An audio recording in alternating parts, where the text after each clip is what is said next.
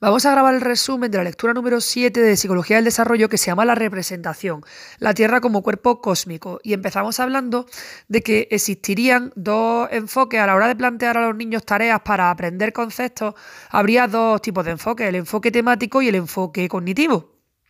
El enfoque temático tendría que ver con pues concebir una tarea como un extracto de las ideas más importantes de los libros de ciencia. Entonces aquí pues le daríamos al niño ya aspectos avanzados del concepto y dejaríamos de lado la identificación y la caracterización de la misma esencia. Y por este motivo pues esa esencia podría podría resultar inadecuadamente tratada en la enseñanza. O sea, que el enfoque temático nos gusta menos que lo que vamos a decir ahora, que es el enfoque cognitivo.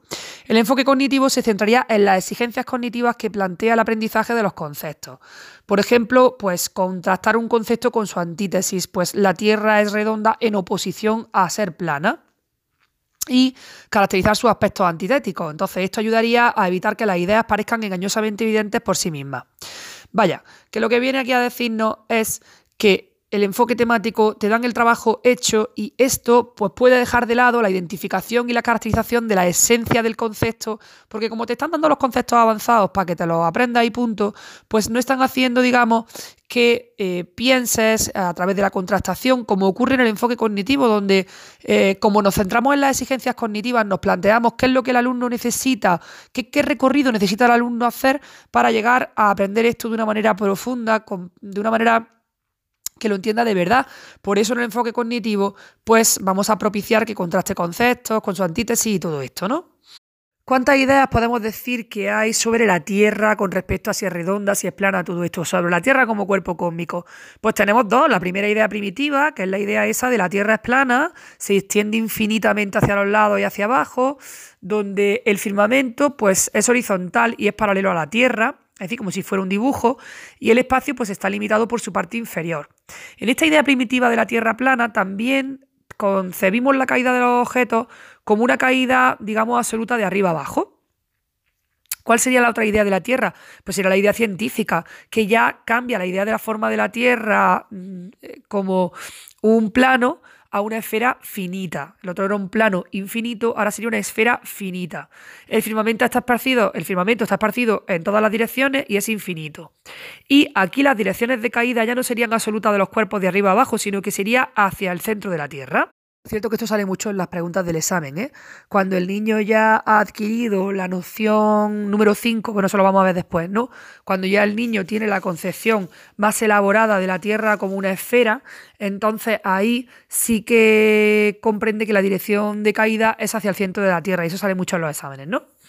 Venga, las dificultades cognitivas que hay para adquirir la concepción científica de la Tierra, ¿cuáles son?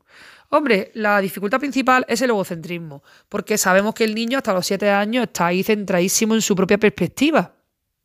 Y además está muy metido en, en, digamos, la percepción inmediata, en lo que sus sentidos le están diciendo. Y además no puede combinar, ¿no? Eh, las percepciones distintas. Entonces, hay que superar lo que la percepción inmediata nos dice, que sería que la Tierra es plana y que la caída de los objetos es de arriba abajo. Eso es lo que a manera, de manera intuitiva el niño entiende.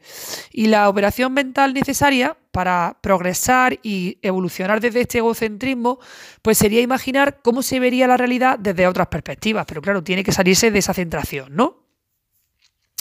¿Cuáles son las pruebas que se han hecho para investigar cómo conciben los niños eh, la Tierra como cuerpo cósmico?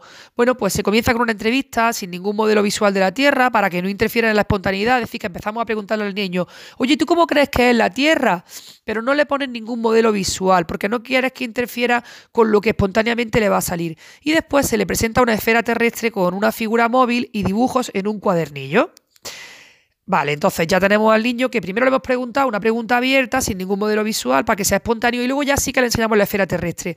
Y ahora le vamos a plantear una serie de problemas para que el niño lo resuelva, ¿vale? El primer problema sería el del agua de la botella. Aquí pues le enseñamos al niño unas imágenes de la Tierra y le explicamos que hay una niña que está en Groenlandia, en el norte de la Tierra, en el Polo Norte, con dos botellas. Una botella tiene agua y está cerrada y otra está vacía y está abierta. Entonces le dicen al niño, venga, pues pinta un poquito de agua en la que está vacío para que, para que la que está vacía para que tenga agua en las dos. Vale, pues el niño lo pinta y ahora le dicen, oye, pues esta niña tiene ganas de irse a otro país y entonces la llevan al Polo Sur, la llevan a Chile. El entrevistador coge la figurita de la niña y la pega, bueno, la despega de Groenlandia y la pega en Chile y le pide al niño que coloque las botellas en el suelo a su lado y que pinte, bueno, que piense cómo estará el agua en las botellas en esa parte de la Tierra. ¿Qué hace el niño? Pues hay dos posibilidades que se ilustran en dos dibujos, el 4B y el 4C. En el dibujo 4B, pues el niño lo que ha hecho ha sido colocar las dos botellas junto a la niña, evidentemente boca abajo, y una, la que estaba abierta, se le sale el agua y la que está cerrada, pues sigue conteniendo el agua porque tiene tapón, pero el agua está en la parte superior de la botella, es decir, que al volcarla, pues todo se va a la parte eh, superior, entre la mitad superior y el tapón. Esto, ¿qué nos indica? Pues obviamente que el niño tiene una, una, centración perceptiva, un egocentrismo que hace que piense que si está boca abajo, pues obviamente se va a salir el agua, se va a salir el agua o el agua se va a poner en la parte de arriba de la botella. Claro, esto es así porque el niño tiene una centración perceptiva, está en la etapa egocéntrica y además no concibe que hay una atracción por parte del centro de la Tierra que haría que no se derramara el agua. Luego, el dibujo 4C es curioso porque en el dibujo 4C el niño está dando una respuesta que puede hacer intuir al investigador que ya tiene un pensamiento científico, porque coloca las dos botellas junto a la niña boca abajo, pero en este caso la botella que está abierta no se le sale el agua, es decir, el agua permanece en el fondo de la botella y en el caso de la botella que tiene tapón, pues obviamente no se sale, pero es que además el agua la coloca correctamente en la parte inferior de la botella, que visualmente se ve por encima porque la botella está volcada, pero la coloca eh, en la parte inferior de la botella, lo que haría pensar que entiende que hay una atracción desde el centro de la Tierra, no con la gravedad. ¿Qué pasa? Claro que el investigador puede comprobar si realmente eh, el niño nos está haciendo pensar que tiene ese pensamiento científico cuando no es cierto y entonces le va a hacer una pregunta. Le va a hacer una pregunta y le va a decir lo siguiente. Le va a decir, oye, mira, un niño con el que estaba hablando, pues estaba hablando antes con él, me ha dicho que si la niña dejaba un rato la botella abierta aquí, en Chile, cuando volviese no encontraría nada de agua en ella. Oye, ¿crees que ese niño tenía razón o que estaba equivocado? ¿Y por qué razón se escaparía o no el agua de la botella abierta? Esto con respecto al dibujo 7C, que sería, perdón, el 4C, que sería el que nos está enseñando algo que, parece una, una, que tiene el niño nociones científicas. Bueno, pues es curioso observar que esta segunda pregunta deja al descubierto a niños que habían contestado correctamente, eh, de, forma, de forma correcta anteriormente, pero ahora admiten que que sí que es verdad que se vaciaría el agua, hoy es verdad, tiene razón. Y entonces esto mostraría que la respuesta adoptada por el niño pues no era del todo segura y entra en contradicción con su respuesta previa a lo que está diciendo, ¿no? Los niños se muestran dispuestos a dibujar lo que creen que ocurrirá con el agua de la botella abierta y sus dibujos pues se asemejarían normalmente al 4B, es decir, a, la figura en la que la botella se vacía, ¿no? Y explican pues que si las botellas están boca abajo y la botella sigue abierta y no tiene tapón, pues evidentemente el agua no se va a poder contener y se va a derramar. Eh, se va a derramar. Es posible que algunos de estos niños que dieron la respuesta científicamente correcta, que dieron el dibujo 4C, lo hiciesen no, porque operaran de un modo conceptual en vez de hacerlo desde un punto de vista egocéntrico, sino porque aislaran un estrecho marco de referencia que incluyese la figura y la línea del suelo que estaba debajo. Entonces, al incluir la línea del suelo, pues claro, ya no estaban utilizando eh, como marco de referencia el modelo de la Tierra entera, sino solo un segmento familiar del modelo, dejando de lado el resto. Esto lo veo ya también muy pregunta de examen, que a los niños que daban una respuesta correcta, que era la 4C, donde el agua no se derramaba y además, a pesar de que la botella aparecía como volcada, pues el agua estaba en el culo del vaso, esos niños eh, realmente no era porque tuvieran un pensamiento conceptual, sino que seguían teniendo un pensamiento egocéntrico, pero habían cogido como marco de referencia un segmento de la Tierra y no estaban concebiendo el modelo de la Tierra entera. Yo esto lo veo muy pregunta de examen. Así que estos niños pues, pueden simplemente demostrar su capacidad para rotar el dibujo con el pensamiento, eh, con el fin de resolver el, el, problema egocéntricamente, ¿no? Y esta interpretación pues, va a sugerir que podría haber dos subgrupos de niños que den la respuesta mostrada en la figura que hemos dicho antes, ¿no? tendríamos los que responden a partir de un marco de referencia básicamente egocéntrico, y que como son capaces de rotar con el pensamiento la figura, pues desorientan al investigador porque le hacen creer que tienen un pensamiento científico y luego los niños que ya sí que verdaderamente tienen un pensamiento científico.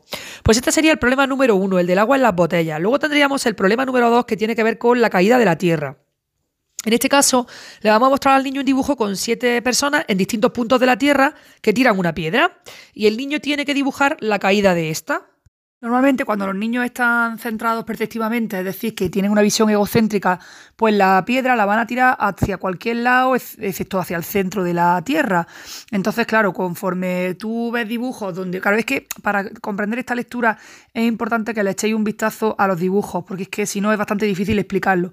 Pero básicamente, pues eso, si el niño tira tira, tira la piedra, o sea, dibuja la caída de la piedra en cualquier dirección que no sea hacia abajo de su cuerpo, que sería como hacia el centro de la Tierra, pues está mostrando que tiene una visión egocéntrica.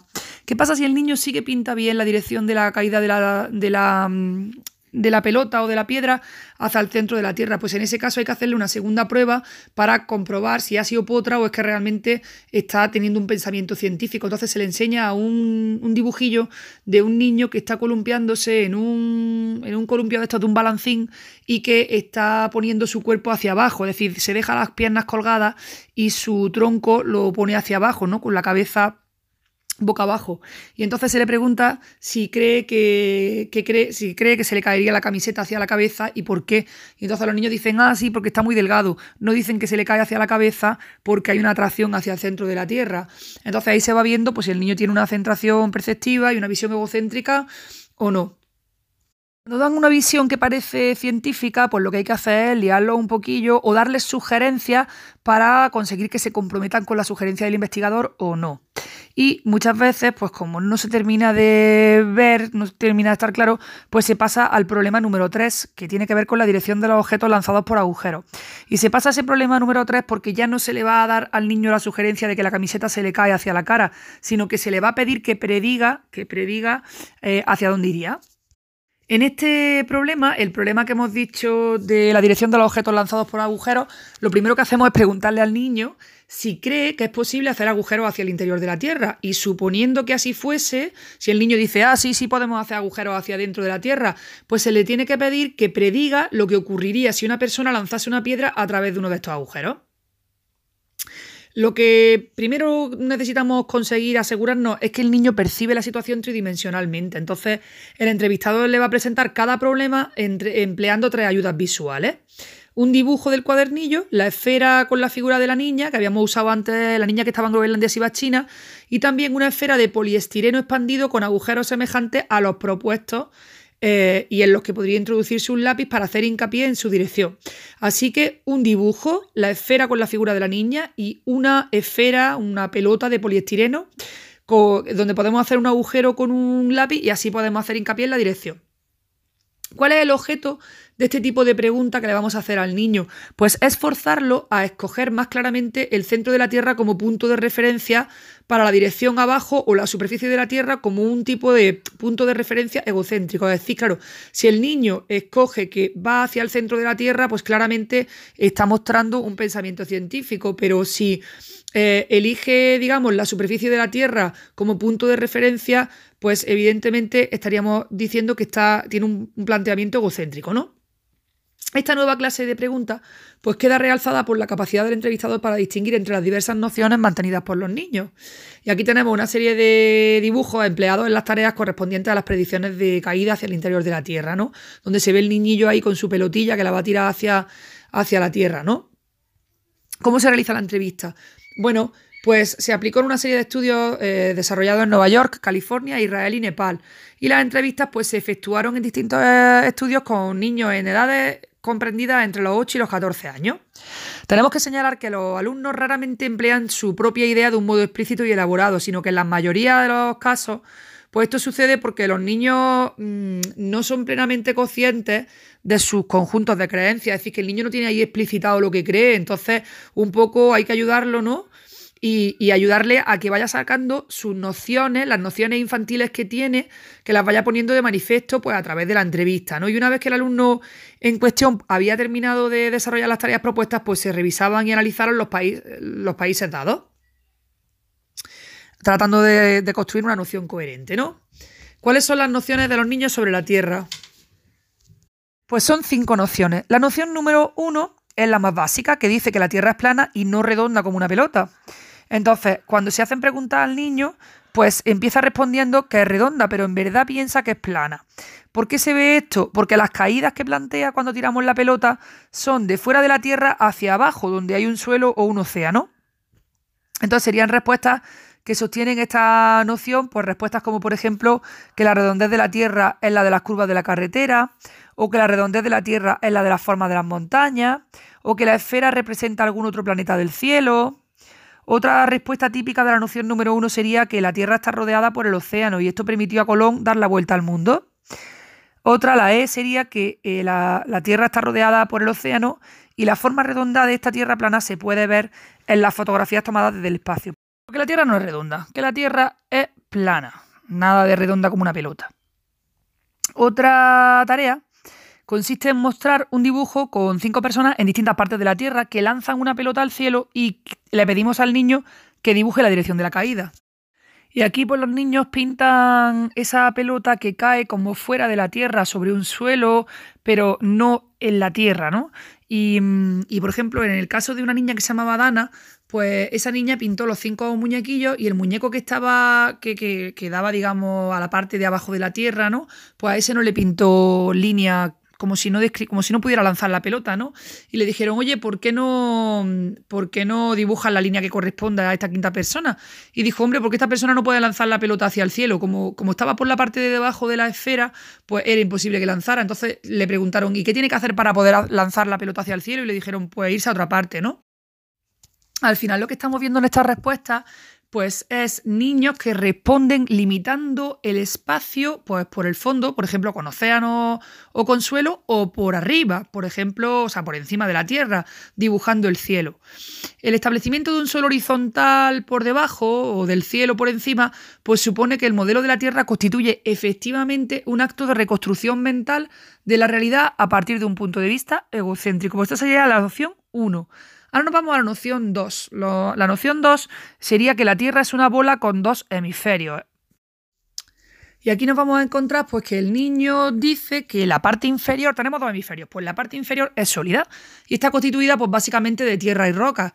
La gente donde vive pues en esta parte en esta parte llana de la superficie hemisférica inferior. El hemisferio superior no es sólido como el inferior, sino que está hecho de aire, de cielo, o está hecho de aire y cielo. El cielo en la noción 2 pues, puede concebirse como situado paralelamente al suelo en la parte más alta del hemisferio superior. Y además, pues el niño en su noción 2 concibe, em, concibe el hemisferio con una forma que cubre el suelo llano y lo toca por su borde redondo. Los niños de esta categoría pues, van a afirmar que viven dentro de la Tierra y que es imposible vivir sobre ella. Esto es muy pregunta de examen, que el niño con noción 2 afirma que vive dentro de la Tierra y es imposible vivir sobre ella. Por ejemplo, a Nancy, que tenía nueve años, le hicieron esta pregunta.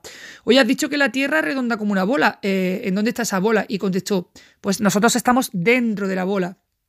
Y al pedirle que explicara lo que quería decir, pues Nancy respondió que la Tierra es plana y lo que es redondo como una bola es el cielo y espontáneamente pues hizo un dibujo de lo que ella pretendía decir.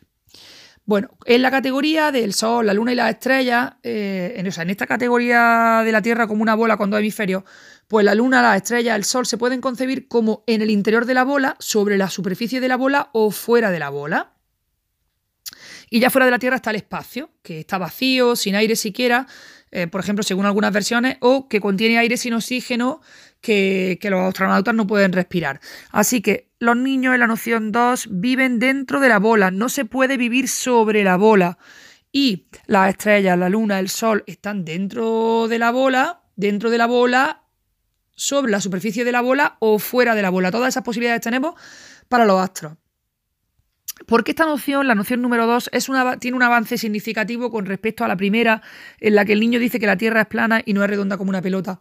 Bueno, pues eh, aunque esta noción de la Tierra como una bola con dos hemisferios es todavía primitiva desde el punto de vista científico, pues hay que señalar que esto ya representa una construcción mental relativamente elaborada, porque el niño, em, tratando de acomodar eh, su estructura cognitiva a la información científica, pues ha creado un modelo muy bonito con sus dos hemisferios y, a pesar de todas las inexactitudes, pues se puede considerar que es un modelo elaborado porque eh, a diferencia de la primera noción, incluye la idea de que la Tierra en la que vivimos es un cuerpo finito rodeado por el espacio, o sea que hay un avance, porque aunque sí, es una versión primitiva, estamos todavía en la noción número 2, no hemos llegado a la 5, pero ya estamos construyendo un modelo para acomodar nuestra estructura cognitiva a, esa, a ese planteamiento científico que me están dando y además ya concibo el espacio, que nosotros vivimos dentro de la Tierra y que hay un espacio exterior.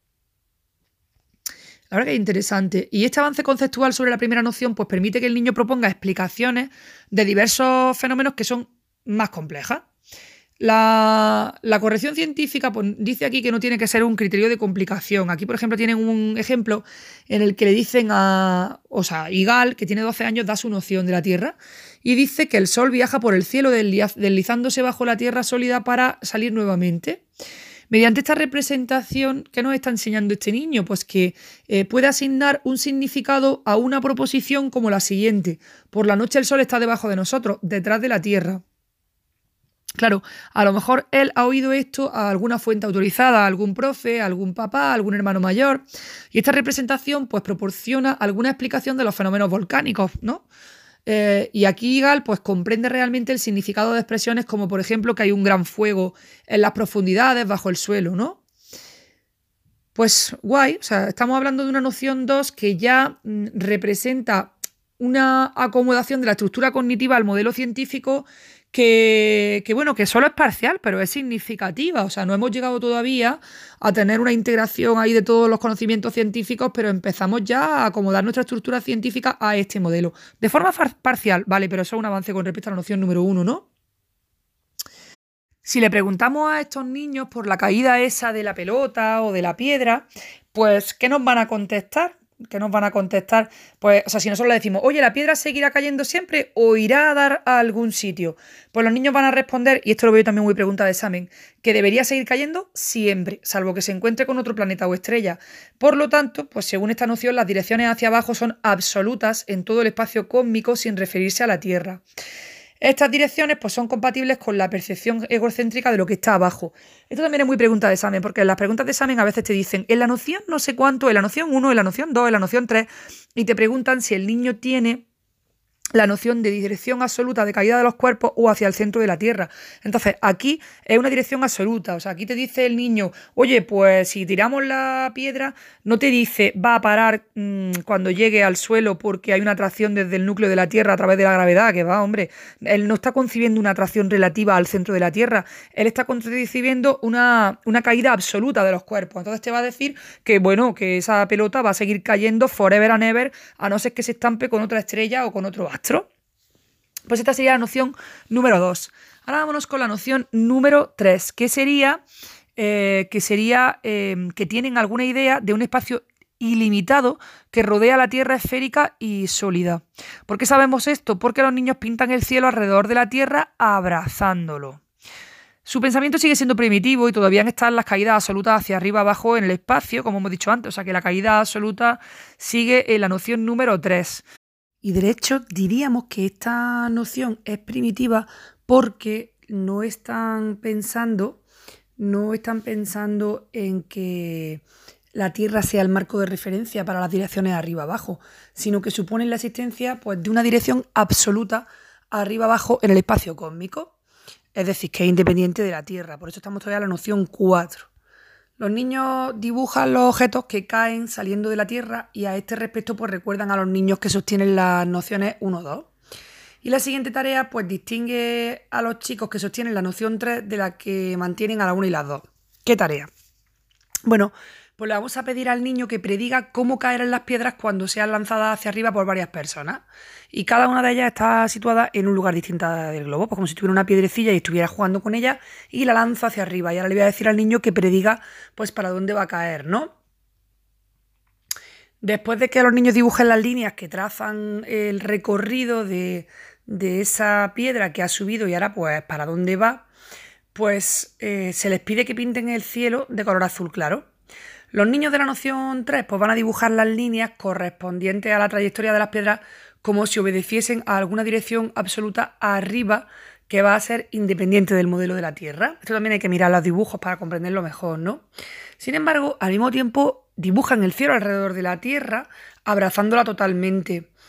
Entonces, por eso hay un avance con respecto a la etapa anterior, ¿no? Y mm, otra tarea que se les pone es que se les pone una, una botella en el hemisferio sur y se les dice que, que predigan hacia dónde va a ir el agua, si está el tapón abierto, y dicen que, que, que la botella no retendría, no retendría el agua en su interior. Y según manifestaron estos niños, pues el agua se escaparía de la botella cayendo hacia abajo, desde la tierra. Y cuando se le pregunta, ¿pero a dónde va el agua que cae? Pues responden al cielo o al espacio. O sea que todavía no tienen la noción de caída hacia el centro de la tierra, sino una caída absoluta pues hacia abajo. Vámonos con la noción 4. En la noción 4 ya estamos muy cerca de la 5, que es la más elaborada, ¿no? Entonces la noción 4, pues los niños que sostienen esta noción demuestran entender algunos elementos del concepto Tierra. ¿Por qué? Bueno, pues porque parecen creer que vivimos en un planeta esférico y saben que el espacio rodea la Tierra. Van a utilizar la Tierra como el marco de referencia, que este es el gran salto desde las, desde las perspectivas 1, 2, 3 hasta la 4. O sea, la noción 4, ya la Tierra sí que es el centro de referencia para las direcciones arriba-abajo. Es decir, que las direcciones arriba-abajo pues, indican desde la Tierra hacia afuera y desde afuera a la Tierra, respectivamente, pero ahora la Tierra es el centro de referencia. Y algunos de estos niños que tienen noción 4 pues pueden explicar la caída de las cosas hacia la Tierra por medio de la referencia a la gravedad. Oh my god, en la noción 4 el niño ya sabe hablar de la gravedad. Esto es incredible, ¿no? Sin embargo, todas estas, todas estas predicciones correctas, entre comillas, pues las aplican a la caída libre sobre la superficie de la Tierra. Es decir, que se estarían refiriendo a la Tierra como un todo y no relacionan las, direcciones arriba y abajo con el centro de la Tierra. Por ejemplo, si vamos a ver el modo de responder de, un niño al que le preguntan lo siguiente, ¿no? Le hacen la típica cuestión, la típica pregunta de niño que sostiene la noción 4. Le dicen, mira, supón que alguien excavó un agujero que atraviese la Tierra, ¿vale?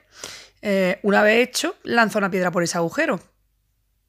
Pues te voy a pedir que dibujes una línea que represente la trayectoria de la caída de la piedra. ¿Qué pasa con los niños que sostienen la eh, noción número 4? Bueno, pues normalmente responden a esta cuestión prediciendo que la piedra va a caer al otro lado del agujero, yendo a parar al suelo del otro lado, ¿no? Eh, otros, por ejemplo, pues dirían que la piedra se quedaría ahí flotando en la boca del agujero del otro extremo. En resumen, en la noción 4 pues ya hay una caída arriba abajo sobre la Tierra, pero todavía no estamos en la 5 porque los niños no relacionan realmente las caídas con el centro de la Tierra, porque si hubiera un agujero de lado a lado de la Tierra, la piedra lanzada se caería por el agujero, que es lo que han contestado estos niños de la noción 4. Así que hay un avance con respecto a las nociones anteriores porque ya sí que la Tierra empieza a ser el centro de referencia, pero todavía no tienen claro que la caída es hacia el centro. Y ya la noción número 5, pues sí que nos encontramos que los niños que sostienen esta noción, pues ya sí tienen una idea de los tres aspectos de la Tierra, es decir, que es un planeta esférico, que está rodeado del espacio y que el centro atrae a los objetos.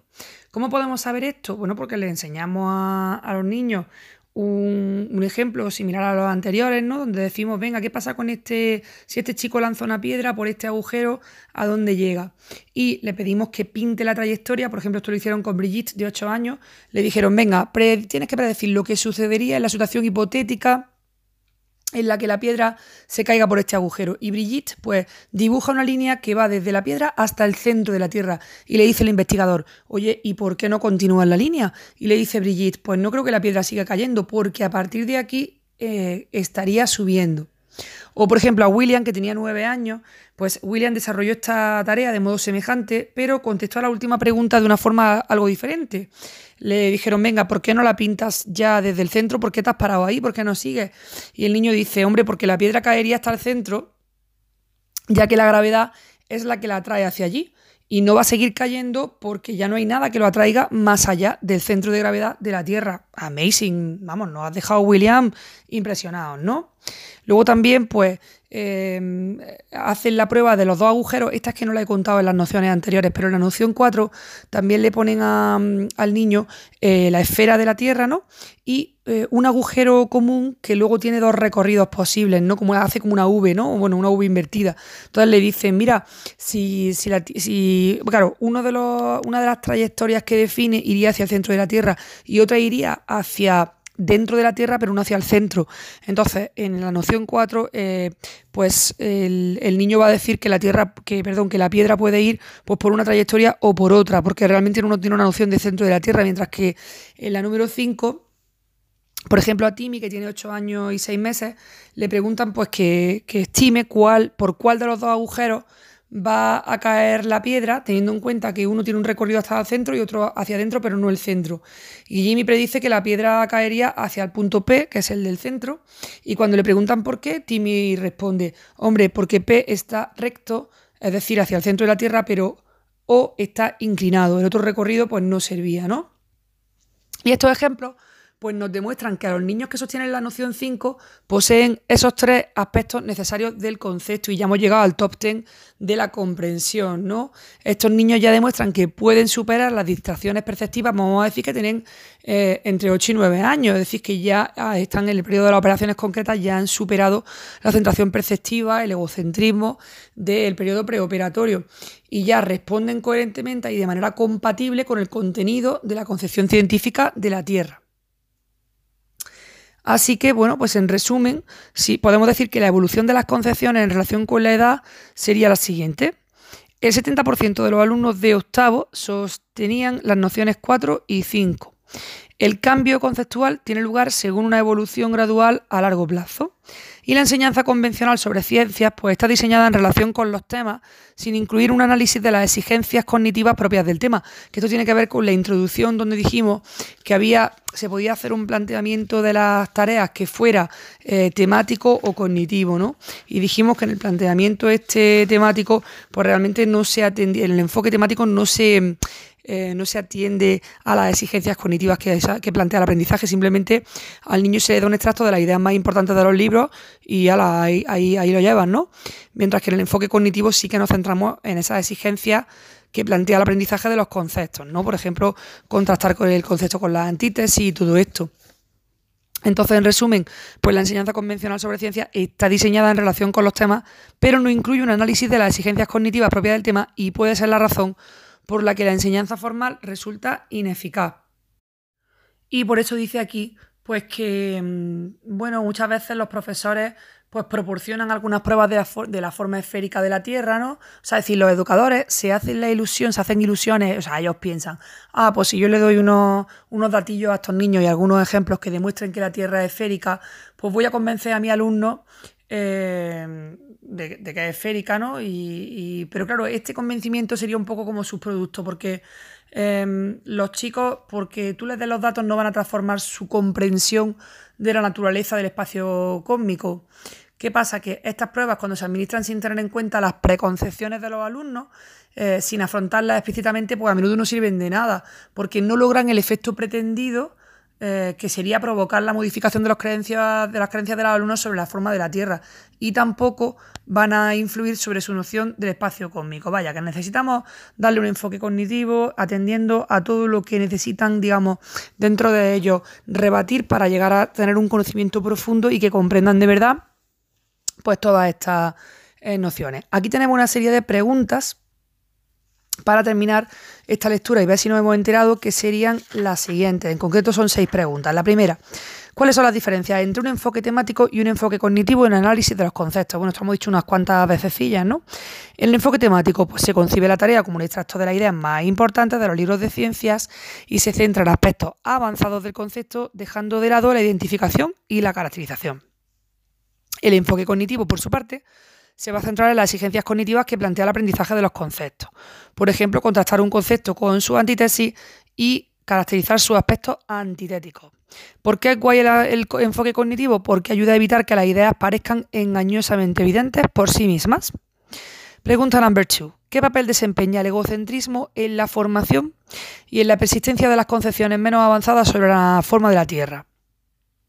Pues aquí tenemos que decir que eh, primero recordar que el egocentrismo es la tendencia a interpretar las realidades de tu propia perspectiva, ¿no? Y entonces, en este egocentrismo hay que superar lo que la percepción inmediata nos dice. ¿Y qué nos dice la percepción inmediata? Hombre, pues que la Tierra es plana, que los objetos caen de arriba abajo. Y, y la operación mental necesaria para superar este egocentrismo sería imaginar cómo se vería la realidad desde otras perspectivas, para superar este egocentrismo. Pregunta number three.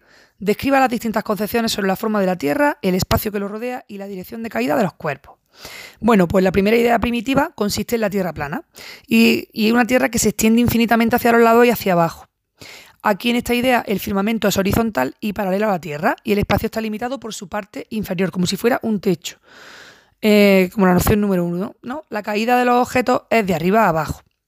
¿Qué pasa después? Pues que la idea científica va a cambiar la idea de forma de Tierra a esfera finita. El firmamento está esparcido en todas las direcciones y es infinito. Ah, es que aquí hemos dicho esfera infinita, es esférica, esférica finita. Y el firmamento está esparcido en todas las direcciones y es infinito. ¿Cuáles son las direcciones de caída cuando ya se tiene una idea científica? Pues se dirigen al centro de la Tierra. Pregunta 4. ¿Por qué antes de concebir la Tierra como una esfera rodeada de espacio infinito, donde los cuerpos caen hacia el centro en virtud de la gravedad, algunos niños defienden que se trata de una esfera achatada y que la gente vive dentro de la esfera? ¿Por qué? Bueno, porque la enseñanza convencional sobre ciencia está diseñada en relación con los temas, sin incluir un análisis de las exigencias cognitivas propias del tema, y esta puede ser la razón por la que la enseñanza formal resulta ineficaz. Hombre, esto no responde mucho a la pregunta esta de por qué los niños defienden que se trata de una esfera achatada y que la gente vive dentro de la esfera. Pero bueno, vamos, básicamente porque no lo entienden. ¿Qué problemas resuelven de esta manera los niños cuando dicen que vivimos dentro de la esfera? Bueno, pues le dan sentido a lo que enseñan sobre la Tierra, sobre que la Tierra es plana, pero lo ajustan a su forma de ver el mundo. Bueno, esto sí respondería un poco más. Esto sería como decir lo que hemos dicho antes de la noción número 2, ¿no? Que el niño em, está intentando acomodar pues eh, le están dando unos, unos, conocimientos científicos y aunque no lo entiende, pues él intenta darle una, una, especie de teoría, o sea, elaborar una teoría que tenga sentido dentro de cómo él ve el mundo y ajusta eso que le han dicho que la Tierra es redonda a la manera en que él lo entiende. Pues venga, es redonda, pero que es una esfera donde vivimos dentro todos, ¿no? La siguiente pregunta, número 5, sería ¿cuáles son las dificultades que encuentran los investigadores para averiguar las concepciones que sustentan los niños y cómo las solventan. Pues las dificultades que se encuentran sería sobre todo que los niños hacen acomodaciones parciales, que aquí no lo explica mucho más, pero que yo entiendo que, claro, como hacen acomodaciones parciales, pues a veces puede parecer que ya tienen un pensamiento científico, pero por eso hay que darle unos cuantos problemillas más que resuelvan, como los que hemos dicho antes, eh, los problemillas esos de pintar la dirección de caída de una piedra que cae, todas esas cosas, para ver si realmente tienen una concepción científica. Y luego también, pues aquí nos dice que otra de las dificultades que se encuentran los investigadores es que la enseñanza convencional no es plenamente efectiva, pero vamos, yo aquí no estoy de acuerdo con eso. Bueno, no estoy de acuerdo, quiero decir, que no lo veo tan claro, vaya. No me voy a poner ahí chulilla, ¿no? Pero que no lo veo tan claro, ¿no? Y luego la pregunta número 6. ¿Cuáles son las relaciones que detecta el autor entre la edad de los niños y sus concepciones sobre la forma de la Tierra? Pues que el 70% de los alumnos de octavo grado sostenía las nociones 4 y 5. Y aunque no lo he dicho antes, el 80% de los alumnos de segundo de primaria sostenía las nociones 1 y 2. Pues esto serían las relaciones que detecta el autor entre la edad de los niños y las concepciones sobre la forma de la Tierra. Y de hecho, si nos vamos al manual, pues tenemos ahí un resumencillo donde nos dice que los avances están relacionados con la edad y que las concepciones 1 y 2 predominan hasta los 10-11 años mientras que los sujetos mayores de 12 años ya defienden nociones que van de la 3 a la 5. Bueno, pues con esto ya terminaríamos el resumen de la lectura y ya está.